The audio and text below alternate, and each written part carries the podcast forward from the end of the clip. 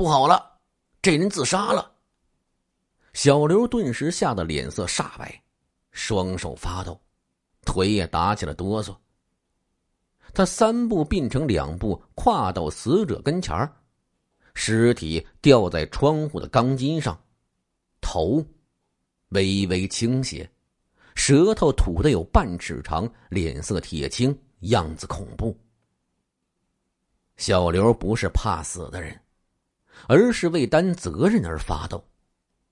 他才二十五岁，刚从西南政法学院。毕业分配到公安局做刑侦工作。因为连着三天三夜审一个盗窃犯人，最后累得在床上睡了一觉。罪犯靠在暖气管上。不成想他睡着时，罪犯撬开手铐跑了。于是他获得了一个处分，被处罚来看守犯人。谁料到？刚到这里不久，又出现了犯人自杀的事儿，怎能不精神紧张啊？小刘的神经几乎崩溃了，带着哭腔，一个劲儿的说：“这昨晚三点我检查的时候还好好的，这怎么就这样了？怎么会这样呢？”这是一个单间儿。罪犯杨德昌身份特殊。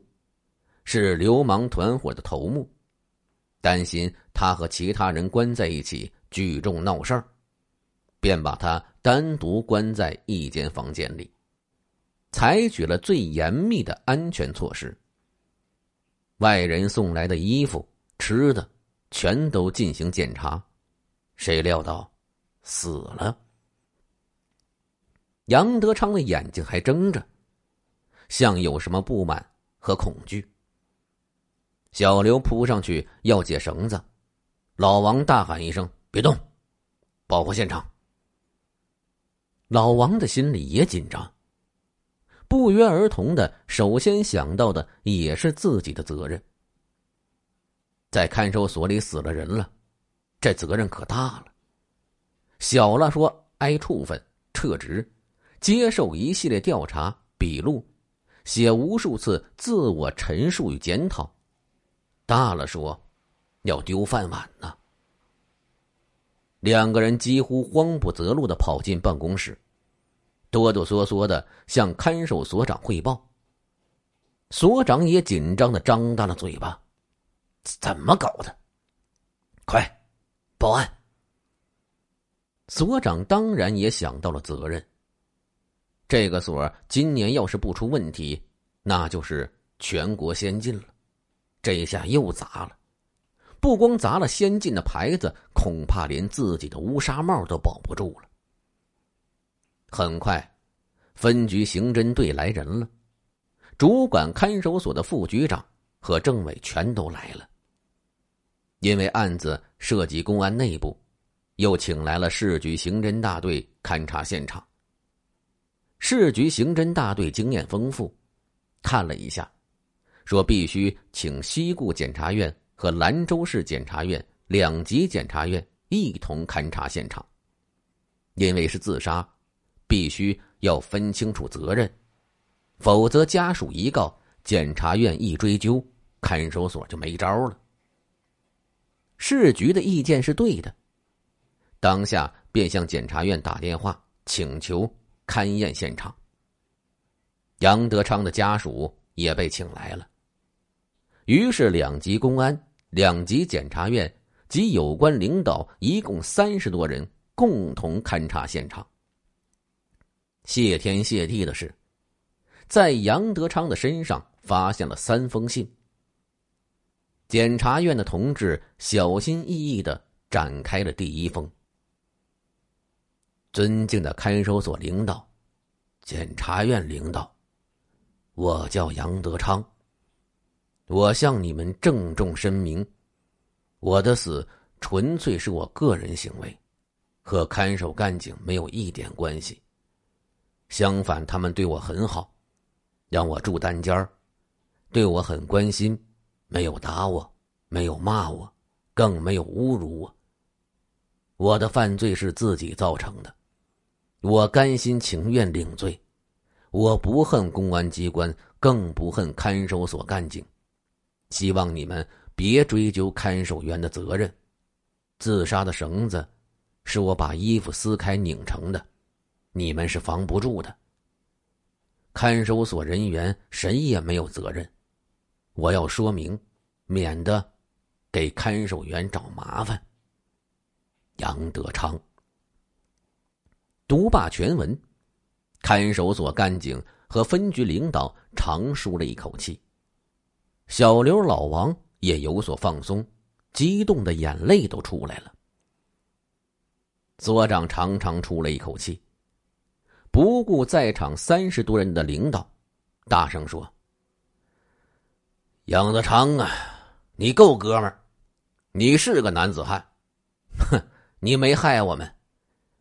我个人捐二百，算是我个人的一点意思。”小刘赶紧说。我我也捐二百。老王说：“我捐三百，三百块钱买一个清白，值了。”所长又说：“兄弟，你走的冤，我们看守所负责厚葬你。”检察院法纪科的科长和所长见看守所长很激动，哎哎，你们别太激动，后边还有信呢。第二封信写给父母、妻子和儿子的，大意也是后悔，说没对父母妻儿担起赡养义务和责任，劝妻子改嫁等等。人之将死，其言也善，写的十分动情真挚，令在场许多人摇头叹息。最后一段，他才交代了自杀的原因。其实。我一百个不想死。我才三十八岁，我的事业正值上升之时。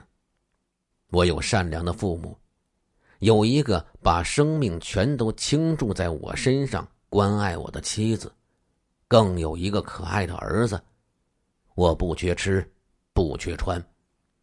我为什么要死呢？